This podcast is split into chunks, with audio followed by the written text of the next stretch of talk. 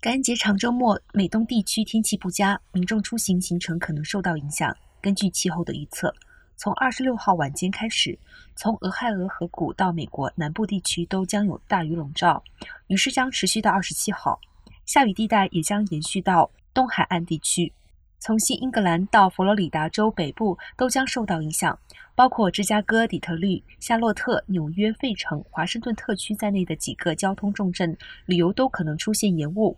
美国西部感恩节放假期间虽然天气相对缓和，但是气象显示，加州南部可能会有圣塔安娜焚风出现，部分地区可能会有每小时四十里甚至六十里的强风，在湿度相对低的情况下，野火风险都提高。